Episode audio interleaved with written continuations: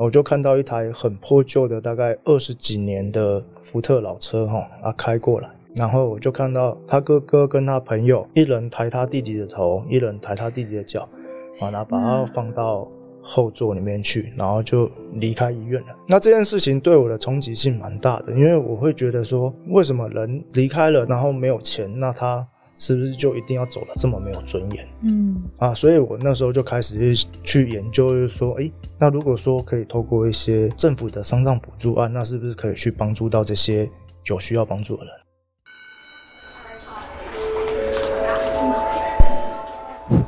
？Hello Hello，我是 Janet，你的人生还没有下课，因为我将在这里跟你分享那些学校没教的事。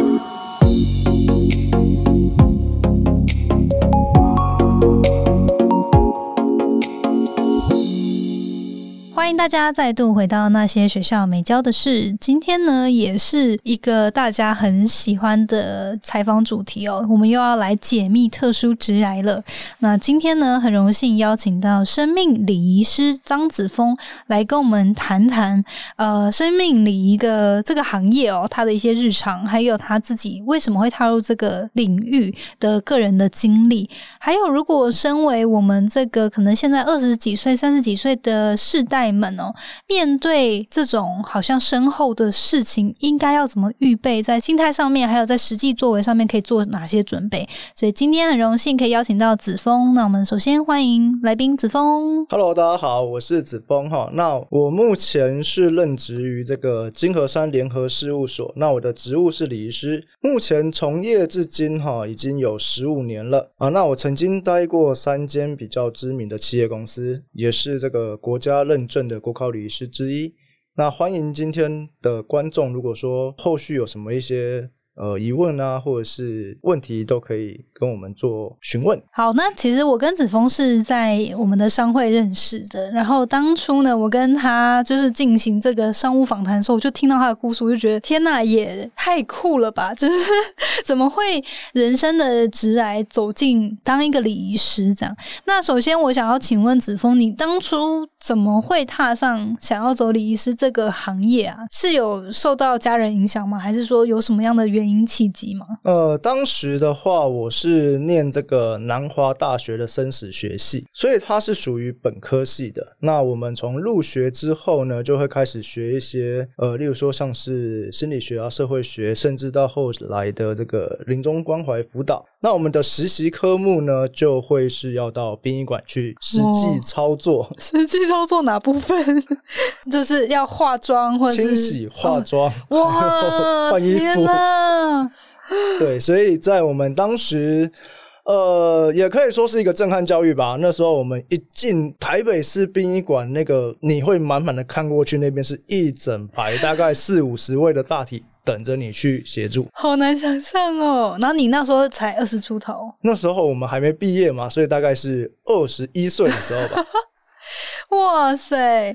可是你当时进到这个生死学系，是你填志愿的吗？哦，对，是我填志愿的。是你也觉得不排斥，还是说你当初就有一个抱负，说我就是要踏入这个领域？其实当时没有想这么多，那主要是因为我在高中的时候，以当时来说，我算是比较皮的那种学生嘛。嗯，那我有一个很尊敬的老师，然后有一天呢，就是我们那时候学测完了之后，然后就要去填那个入学的学校嘛。那我当时有两个学校，我就去询问我那个很尊敬的老师，啊，其中一个是社工系，那一个就是生死学系。哦，哇哦。对，那我就问老师说：“哎，老师，我去当社工适不适合？” 然后老师就说：“如果说依照你这个平常表现的话，当社工，我觉得哪一天我在社会的头版新闻上看到你，你还是不要好了。” 那至少你去念生死学系出来之后，你应该有办法养活你自己了。嗯，哇，所以那时候就是因为尊敬的老师给你的，算是人生的一个，算是人生的一个开导。嗯，对对对。那我后来就去念这个科系。那其实念了这个科系之后，我才会发现说，其实它没有像老师当时讲的那么可怕了。嗯，对，嗯，其实我觉得这对于。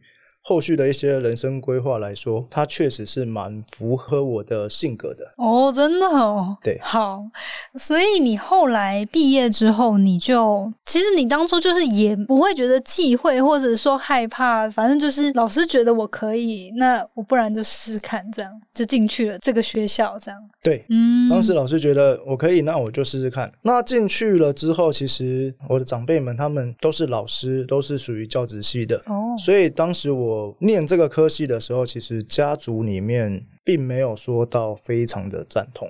嗯后来我们家族发生了一些事情，就是呃，我有一个堂姐哈，那她有一次在放学途中那出意外，那过世了。那因为她的遗体状况比较不好，所以那时候我就透过一些学校的关系，然后找到专业的修复团队，然后帮忙家里把这件事情圆满处理好。那后续他们就对我从事这一行没有太大的意见了。哇，就那时候你已经意外发生的时候，你已经在这个生死学系里面，就是在念书的过程当中对，那时候是我大三的时候吧。哇，这种真的是世事难料，会让人突然醒思自己在做的事情，这样。对，嗯，哇，那你之后就这样子念，然后后来毕业之后就踏入了礼仪师这一行，然后一直到现在已经十五年。对，十五年。哇，真的已经算是很久了，就也从来没有换过这样子。对，那个一路走来始终如一。对，很厉害。好，那可以跟大家分享一下，就是身为礼仪师的一些工作日常嘛？因为我相信你们就不像一般上班族这样朝九晚五的打卡。我想象你们应该是可能有案子的时候，会依照案子的需求，需要调整自己的工作时间。对，没错，像我们的工作时间其实非常的弹性，嗯弹性到就是我安排的每一件事情，他们中间可能都会有一些些零碎的时间。那我们要如何去善用这些零碎的时间？哦，那就是一个礼仪师他成长的一个必备课题之一哈。礼仪师就是一个时间管理大师，必须的，必须的，。必须的。举个例来说，像如果说我今天有案件的话，我早上可能在出告别式，哦，然后呢，这时候告别式中，我突然接到客户打来电话说，哎，我家人在某某医院，那等一下可不可以过来一趟？好，那这时候你就必须要赶快安排事情哦，例如说，哎，你就要先确认说，哎，时间、地点哈、然后还有需要的人力物力，然后这时候你可能预估一下，好，那如果说时间来不及的话，我就先叫同事过去，对，然后后面再赶到。好，就我可能告别式这边处理完之后，后面再赶到。那可能这个事情处理完之后，因为像这种接案件的话，可能你大概就要花到四到五个小时以上。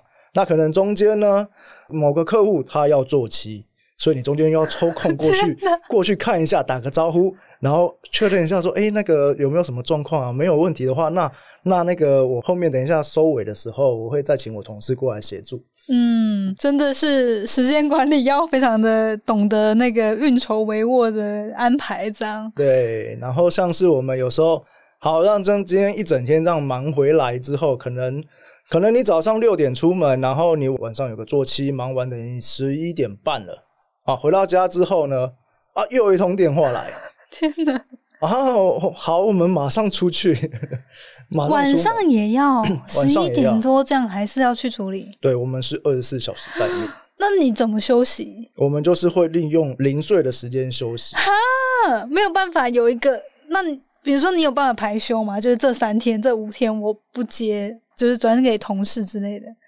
嗯，这个的话就是要看案件的重要性。嗯，因为有一些客户是可能就是认定你的，然后是你可能服务过比较多次的客户，那像这种的话，你就没有办法去拒绝。天呐！所以你这十五年来几乎就也没有什么所谓的放长假这样。对，天严格说起来，就是这十五年来，除了参加公司的员工旅游之外呢，我都没有放超过三天以上。天哪，哇！虽然说工作弹性可能有些时候会比较没那么忙，但是基本上就是很难说有完全的比较长的时间你可以完全不工作这样。对对对，嗯而且再加上。呃，可能大家会认知说，礼仪师好像只需要去做规划，然后去做协助结案、告别式等等。但其实中间还有很多像是行政作业，例如说你接到一个案子，那你要去跟客户去开协调会议，然后去帮我们做估价，嗯，然后出来的这个表单你还要去把它填写完，然后呈报给公司。那后续的话，你可能还要花时间去把你跟客户所谈的内容做成一本这个智商规划书，嗯，然后还要再跟客户约时间碰面，再跟他们讨论当天所有的细项。对中间行政的部分也是蛮花时间需要去安排的，这样。对，没错。嗯嗯嗯，好，所以听起来是虽然弹性，但是又非常充实，然后懂得非常自律的去安排时间，这样。是，没错，嗯没错。嗯诶，所以你当初，因为你你有分享过，你之前是在有在两间比较大型的公司工作过，那现在算是自己开业。对那在大型公司跟自己开业的生活步调或这样子的工作日常是差不多的吗？呃，自己开业的话，当然就不像说在大型公司的接案量那么大。嗯，那我们自行开业，它着重在一个重点是如何去增加自己的客户数，嗯要增加自己的人脉，所以会花比较多的时间去参加商会啊，或者是去跟其他的一些社团去做一些活动。嗯嗯，哦，那嗯这个就跟我们以前在被人家聘雇的时候的那个生活是完全不一样的，是需要嗯更自律的去控管自己的时间，嗯，不然你的时间就会浪费掉了。要更成为一个时间管理大师。对，那接下来，因为之前我跟子峰有聊过，那我觉得这一块还蛮蛮想要去听他分享，也跟听众分享哦。就是在你过去从业这十五年间，那有没有特别的哪一些经历？然后再加上就是你之前有谈到过，其实你还蛮专精于帮助一些低收入户去处理殡葬补助这一块。那可以跟大家聊聊，是因为哪些事情的发生，有让你特别专注在协助这样子比较弱势的族群吗？这个部分的话，为什么会想要去专精于这个中低收入户的一些补助案哈？那是因为像呃，我刚入行的时候，其实大概是在十五年前的时候，那时候刚入行，那我是待在某一个大型公司它的那个招标医院的往生室。好，那我们大概一个月有十五天是要住在这个往生室里面。那当时就有发生过一个案例，好，那大概是在一个冬天晚上凌晨两点的时候，那有一个从急诊室下来的往生病患，等于就是说他哥哥跟着下来嘛。那我们在讨论的过程中有发现他们是属于这个低收入户，没有什么钱。那当时因为我刚入行，然后对于这些整个礼仪的部分还不是非常了解，那对于公司的一些营运方针可能也没有那么的熟悉，所以我就打电话去询问我的学长。那我学长他那时候正在外面忙哈，然后他就只回我一句话，他说你就问他有没有八万块，如果没有八万块的话，那你就让他找他认识的人处理就好。嗯所以我当时就跟这个病患的哥哥去讨论这件事情。那他哥哥说：“哦，那他们是真的没有办法，那他们自己想办法处理。”好，那我就看他去打电话。那过了一个小时后，哈，我就看到一台很破旧的，大概二十几年的福特老车，哈，啊开过来。然后我就看到他哥哥跟他朋友，一人抬他弟弟的头，一人抬他弟弟的脚，啊，然后把他放到后座里面去，然后就离开医院了。那这件事情对我的冲击性蛮大的，因为我会觉得说，为什么人离开了，然后没有钱，那他是不是就一定要走的这么没有尊严嗯啊？所以我那时候就开始去研究，就是说，诶，那如果说可以透过一些政府的丧葬补助案，那是不是可以去帮助到这些有需要帮助的人？嗯，哦，我虽然已经听过这个故事，但是每次听的时候还是觉得很冲击，就是大家会可能忙于自己的日常，忙于自己的目标啊、追逐等等，就会有点忘了，其实社会中有很多人。的生活模式跟自己很不一样，那甚至是有需求的人，他们为了要生存，他们也很努力的生活，可是真的有意外发生的时候，还是会特别需要一些帮助。这样，对，这真的是有时候意外它来的太过突然了、嗯像我有一个高中很要好的同学，我先说一下他的经历哈，他跟我也很要好，然后他其实曾经开过公司，然后去做那个工程相关的，后来因为被人家跳票，所以他公司就倒了，他欠了很多钱，所以他有一阵子他就消失了。消失之后，我们再次接到他的讯息是他已经亡故了。那为什么会亡故？据说他是没有钱，然后他就只好去工地去工作，做那种临时工，嗯，然后在接电的时候就触电死掉。哇，因为我们后来有问哦，他本身也没有劳保，所以他其实那时候在办丧礼的时候是他妈妈在负责处理的。虽然说这个案件当时不是由我做协助，但是他的前女友有跟我联络，还有跟我讲这件事情。我在跟他妈妈讨论的时候，我有跟他妈妈提到，就是说他可以去申请那个新北市的一个意外亡故的抚恤金，嗯哦，大概有十五万，嗯哦，那可以解决掉他们目前的一些状况。嗯其实他跟我们这些好朋友都有借过钱。告别式那天的时候，我们就把借据有没有全部都放在他的棺木里面，告诉他就是我们今生的这些情谊哦，还有这些欠债，我们就一起把它解除掉。哇。其实我觉得听到就是这种生离死别相关的故事，都会特别的令人很有感触。这样，对啊，尤其是嗯自己很要好的朋友，嗯，就是这边讲到说，诶，其实你后来因为这个急诊室的这个冲击哦，这个客户他们就是没有办法拿出八万块，所以当时的你也是刚入行，没有那么熟悉，然后也没有办法帮助对方的当下被那个画面真的是很冲击到。那后来你就开始算是比较去研究说，诶，政府有提供哪些资源可以帮助低收入户吗？可不可以跟大家分享说，比如说你可以怎么样去协助低收入户有需求的人这样？因为像政府它针对低收入户的部分的话，它其实可以去透过里长去申请，呃，它有一个急难救助金，然后像是那个去跟殡仪馆啊，它也可以申请一个丧葬补助费用，嗯然后再透过一些公办的一些联合奠基的方式，哦、去降低它整体的那个丧葬所需要的花费。嗯哦，那这边的话有一个案例哈，这个案例她是一个八十岁的老奶奶，她平常就是透过帮人家捡一些资源回收，还有去做打扫的工作，去照顾他五十岁癌末的儿子。哇他这个儿子已经离婚了哈，那有一个孙女是跟着妈妈，所以没有跟他们住在一起。那当时这个奶奶她找到我的时候，她是问我说，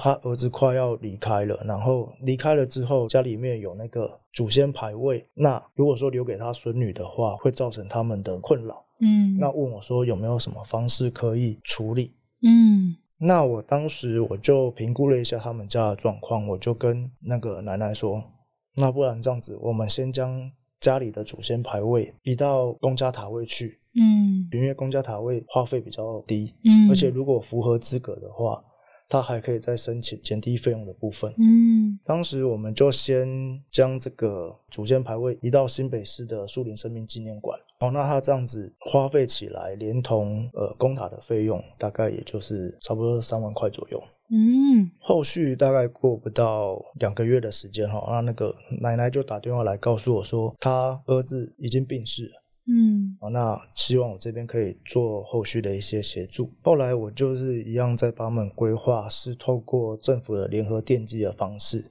然后选择环保账。嗯，整个礼仪服务结束了之后，大概费用也不到三万块。哇哦！所以其实就是在处理后事这部分，其实是有非常多的方案，然后再加上如果说真的是中低收入户，可能还可以再透过你的专业去找到一些可以更优惠的方式，然后或者是一些补助的方案。这样，对，可以找到嗯一些政府的补助方案，那甚至是可以透过一些民间的团体去申请嗯到民间团体的补助。哇，所以这部分也是一个很棒的资源。像是这样子的资讯，是一般来说殡葬业者才会比较知道吗？还是说，其实一般民众他如果了解，他也可以自己去申请？如果说一般民众他去了解的话，是可以自己去申请的。不过一般人他们比较不会去看这相关的知识，嗯嗯甚至是我刚刚提到新北市的有一个意外亡故的抚恤金十五万哈，嗯，它这个是针对一般市民哦。对，哦，那如果是低收入户的话，它会补助到三十万。哇哦，可是这个这个就连殡葬业者都不见得全部都知道。嗯，所以等于说你自己常常会去收集这些相关的资源，就对了。对，哦，哇，那这部分好，我以后也不是希望我不要有这个需求。如果有真的有需求，就可以知道找子枫哦。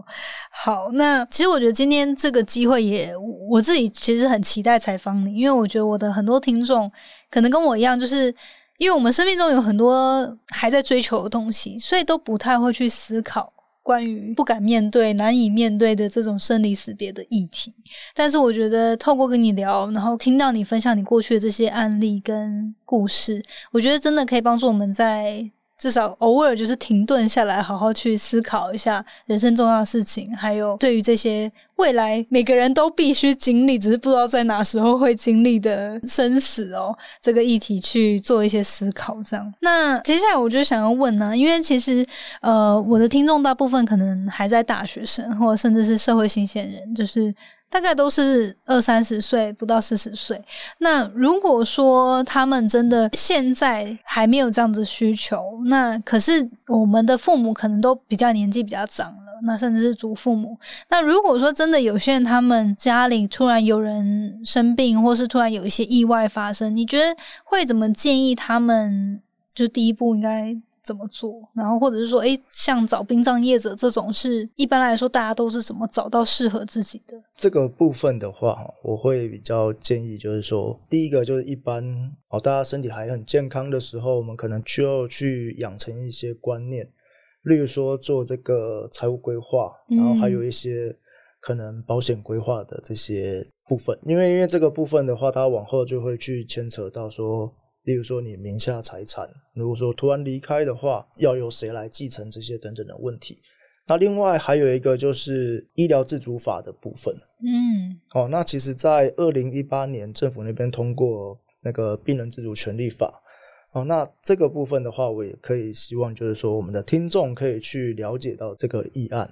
好，那病主法的部分，它就是政府它这边它是有去做一个立案哈，就是有符合它五大项目的病患，他们可以决定自己要不要去做急救哦。比如说像癌症吗？还是癌症，还有一些不可逆的疾病哦，哦，或者是植物人。对对。那如果说你生前，就是说你在事发之前，你有签订这个医疗自主协议的话。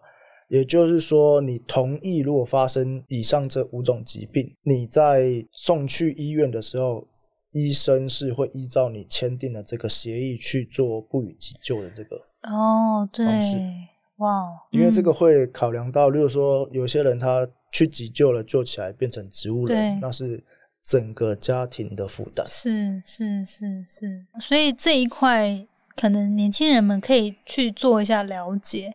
那如果说在针对，比如说我们面对亲戚，或者是说，呃，真的有些亲朋好友如果意外离世的话，那你会建议他们，比如说在殡葬业者的选择，是因为一般来说是不是就是可能医院会建议，或者是说？家人如果过去有合作过，那就直接找过去合作过的殡葬业者。比较是这种是会可以自己先去挑选的吗？还是说，其实像这一类的话，我们可以事先去挑选。假设说，我们如果说周遭有离世的朋友的话，平常可以透过一些呃问题去跟他们做咨询。嗯，啊，这样如果说在事情发生的状况下，你们可以马上有一个对接的窗口。那如果周遭的亲朋好友他们没有是从事礼仪相关行业的话，那子枫这边就会建议，就是说去去找这个比较知名的企业公司，嗯，因为他们在承接案件上面，毕竟他们是有着招牌在的，嗯，哦，所以他们的服务也不可能会太过于随便，嗯，是业界里面是有一些真的会。比较不好的是吗？就是可能我因为我也不太理解，就是是不是说业界的确是会有一些业者，他们可能收费很高，但实际上呃提供的服务没有这么好。呃，确实以现今的殡葬产业来说的话，这十几年来哈，殡葬业它一直在进行改革。嗯，那还是会有一些可能它跟不上时代潮流的。传统业者存在，嗯，啊，但这些它毕竟是少数啦，但是真的 遇到有时候也是运气问题，嗯，真的就嗯了解，所以这部分还是可以先做功课，或者是说就是找比较知名的一些业者，对，嗯，或者是呢就可以事先先跟子峰做一下咨询，所以这部分像你会常接到，就是可能比如说比较中年、中壮年，他们想要先安排事后这种可能做生前契约这部分的客户吗？会嗯哦，像我在之前前一个公司的时候，其实蛮常遇到大概四十五岁左右。呃，如果说以公司来说，他们大概都是属于中高阶主管是的，他们是对于自己人生的规划，他们会比较去做安排，安排。嗯对嗯嗯。所以你现在其实也有在做生前契约的服务，呃，生前契约的话，我们是属于比较小型的公司，它就嗯没有办法去发售。哦，哦，因为生前契约它必须要资本额三千万以上才可以去做发行。哦，是哦，对哦，那我这边可以做的服务范围是做这个生前规划，就是依照客户的需求，然后我们去帮他拟定一份这个定型化的契约。嗯，了解。等于说这个契约它还是算是有点像是理财的协助，就这个规划大概包含什么样的内容？这个规划的话，它就会包含，例如说它的这个告别式里面会需要使用到的物件，嗯哦，然后嗯场地，嗯哦，甚至是说他未来如果说他要选择火化，哦，还是要环保葬，嗯啊，或者是说他想要放在哪一个呃塔位墓园，这些我们都可以预先让他去了解。了解。等于说他跟你去做这样子生前规划的咨询的时候，你可以直接告诉他。他的后事要怎样的规模，基本上需要的花费是多少？这样对，哦，了解了解，那他就比较有一个心理的预备，说他要先预备多少钱，这样了解哦。好，那我觉得今天呢，就还蛮蛮荣幸哦，可以跟子枫聊到他自己的这个历程，还有很多一些我觉得真的是很触碰到内心的一些过去的经历。那这边就是也鼓励听众大家，就是偶尔可以去思考一下这方面的规划。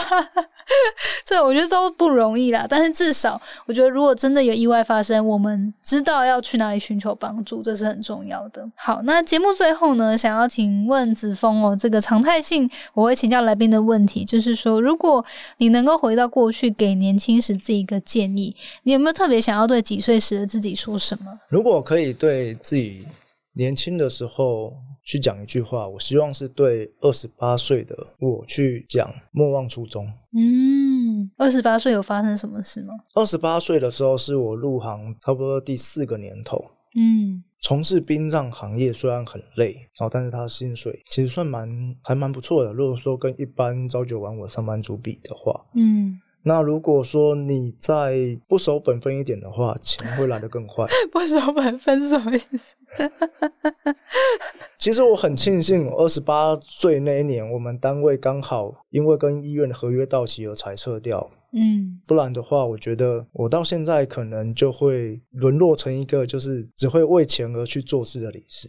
嗯因为那一年真的是让我学到很多，嗯，算是殡葬业的黑暗面。嗯嗯，所以后来是因为就刚好那时候跟医院的合约结束，所以你有一个契机，我有个契机，然后刚好转换跑道到了另外一间公司去。哇，这有时候也是就是缘分哈。那也因为能够这样子的转换，让你持续待在这个行业。对，嗯嗯嗯，那个我有点想要补问一个问题，但也是最后一个问题，就是呃，你你现在从业大概十五年左右，那你有没有从你自己身上观察到，或者是说你的同业等等，就是你有没有觉得，诶，殡葬业者，或者是说身为一个礼仪师，呃，如果要成为一个好的礼仪师，有没有特别你观察到哪些特质是必备的？热忱，热忱，对，想要帮助人的心吗？还有责任感。我们这样说哈，每个人的毕业典礼只有一次，嗯所以如果没有责任感、没有热忱的话，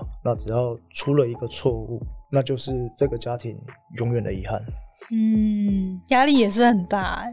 对，那那你会不会觉得你自己也常常需要有那种舒压的管道？其实像我自己舒压管道的话，就是运动，嗯嗯，我会去游泳。嗯然后另外一个就是我喜欢大自然，我喜欢去海边，我也去喜欢去山上。嗯，你是不是之前也提过你会打那个剑道是吗？对，从大学的时候就开始练剑道，这很酷哎，那真的很舒压。对，感觉真的是可以把所有的那个怒气都把它抒发出来，这样。对，嗯，所以懂得去抒发自己的那个工作上的压力啊，还有一些比较负面的这种情绪也是很重要。对，没错。